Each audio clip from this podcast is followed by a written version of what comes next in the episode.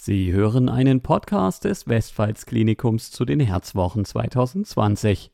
Die Herzwochen stehen in diesem Jahr unter dem Motto Das schwache Herz und drehen sich somit um die Herzinsuffizienz. Was hat Ernährung mit der Herzschwäche zu tun? Das erklärt Frau Wilke Crusius Santos, Ärztin im Westpfalz-Klinikum, in ihrer Podcast-Episode.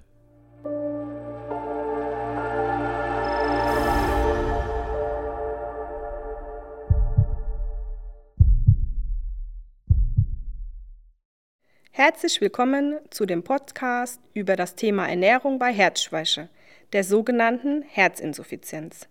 Mein Name ist Wilke Crusius Santos und ich bin Assistenzärztin in der Kardiologie am Westpfalz-Klinikum in Kaiserslautern. Die Herzinsuffizienz ist eine Erkrankung, die positiv durch eine gesunde und ausgewogene Ernährung beeinflusst werden kann.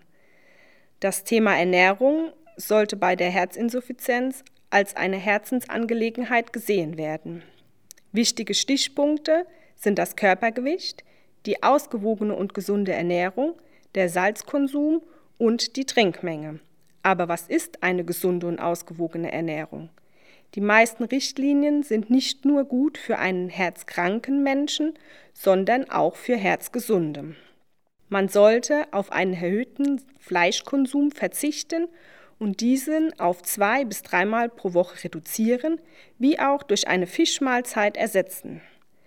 Die sogenannten gesättigten Fettsäuren sollten vermieden werden. Dazu gehören tierische Produkte aus Vollmilch, etwa fettem Käse oder rotes Fleisch und Wurstwaren. Bei der Fleischauswahl sollte man eher auf Geflügel zurückgreifen.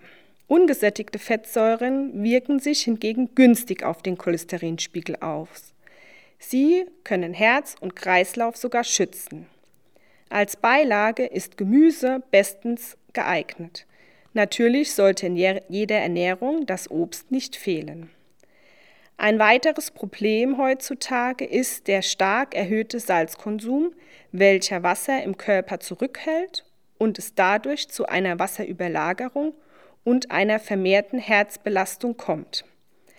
Der Salzkonsum kann verringert werden, indem man auf Fertiggerichte verzichtet und stattdessen alles selbst zubereitet.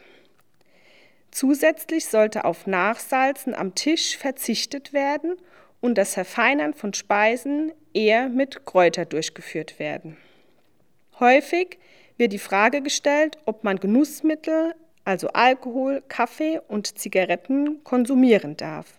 In puncto Rauchen ist die Frage schnell beantwortet. Das Rauchen ist wie jedem bekannt gesundheitsschädlich und sollte von Menschen mit Herzinsuffizienz wie auch von herzgesunden Menschen aufgegeben werden. Alkohol ist für viele Menschen ein Genussmittel und wird gerne in Gesellschaft getrunken. Jedoch sollten alkoholische Getränke von herzkranken Menschen nur in geringem Maß konsumiert werden. Der Alkohol erhöht den Herzschlag wie auch den Blutdruck und ist dadurch schlecht für den Verlauf einer Herzinsuffizienz. Ohne Kaffee am Morgen startet der Tag für viele Menschen nicht richtig. Ein moderater Kaffeekonsum von ein bis zwei Tassen am Tag hat jedoch keine negativen Auswirkungen auf das Herz. Bei Alkohol und Kaffee ist es wichtig, auf die Menge zu achten, denn da macht die Dosis das Gift. Das Besondere am Konsum von Kaffee und Alkohol ist, dass man die Flüssigkeitsmenge zu der empfohlenen Trinkmenge hinzuzählen muss. Somit wären wir wohl beim wichtigsten Thema der Ernährung der, bei Herzschwäche, die tägliche Trinkmenge. Die Einhaltung einer Trinkmengenbeschränkung ist eine der wichtigsten Säulen der nicht medikamentösen Herzinsuffizienztherapie. Über die genaue Trinkmenge sollten Sie mit Ihrem Hausarzt oder niedergelassenen Kardiologen sprechen. Meist sind es 1,5 bis 2 Liter pro Tag. Zu der beschränkten Trinkmenge sollte ein tägliches Wiegen immer zur gleichen Zeit erfolgen und dokumentiert werden. Wenn das Gewicht innerhalb von zwei bis drei Tagen stark zunimmt, circa zwei Kilo, muss eine Vorstellung beim Hausarzt erfolgen und gegebenenfalls die medikamentöse Therapie, die sogenannten Wassertabletten, angepasst werden. Geschulte Menschen können auch selbstständig ihre Therapie mit Diuretika, also den Wassertabletten, nach Bedarf einstellen. Ein gestörtes Gleichgewicht zwischen Wasseraufnahme und Ausscheidung ist das ursächliche Problem einer kardialen Dekompensation. Das heißt, das Herz kann durch die aufgenommene Flüssigkeitsmenge seine Arbeit nicht ausreichend verrichten.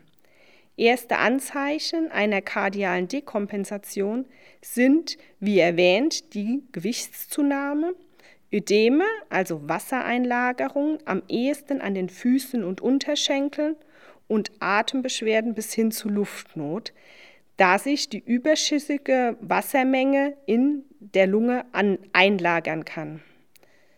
Wie schon erwähnt, muss Kaffee und Alkohol ebenfalls zur Trinkmenge mitgerechnet werden. Zusätzlich sollte man an andere flüssigkeitshaltige Speisen denken und diese einrechnen, wie zum Beispiel Suppen, wasserreiches Obst und Gemüse wie Melonen und Gurken. Wenn man sich strikt an die Trinkmenge hält und bei Bedarf einen Arzt aufsucht, um eine Flüssigkeitsansammlung im Körper zu vermeiden, kann man sich ab und zu auch etwas gönnen und ein Steak oder für Liebhaber süße Speisen auch ein Stück Schokolade gönnen. Neben der Ernährung sollte auch eine ausreichende sportliche Betätigung stattfinden, je nach körperlicher Belastbarkeit in Form von Walking, Schwimmen und so weiter oder auch in angeleiteten Sportgruppen wie einer Herzsportgruppe. Im Grunde genommen wissen die meisten Menschen über den Großteil der erwähnten Ratschläge und Richtlinien Bescheid. Oftmals hapert es aber bei der Umsetzung und der Disziplin. Bei Fragen zu Empfehlungen oder Umsetzung einer Ernährungsumstellung steht Ihnen Ihr Hausarzt oder Kardiologe gerne zur Verfügung und kann Ihnen Tipps und auch Anlaufstellen wie eine Ernährungsberatung oder eine Herzsportgruppe nennen. Ich hoffe, Ihnen etwas mitgeben zu können und auch inspirieren, um Ihre Ernährung zu verbessern.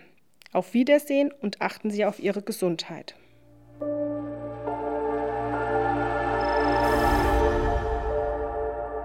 Weitere Episoden zu den Herzwochen des Westpfalz-Klinikums finden Sie auf Apple Podcasts, Google Podcasts, Stitcher, Spotify und überall, wo es Podcasts gibt.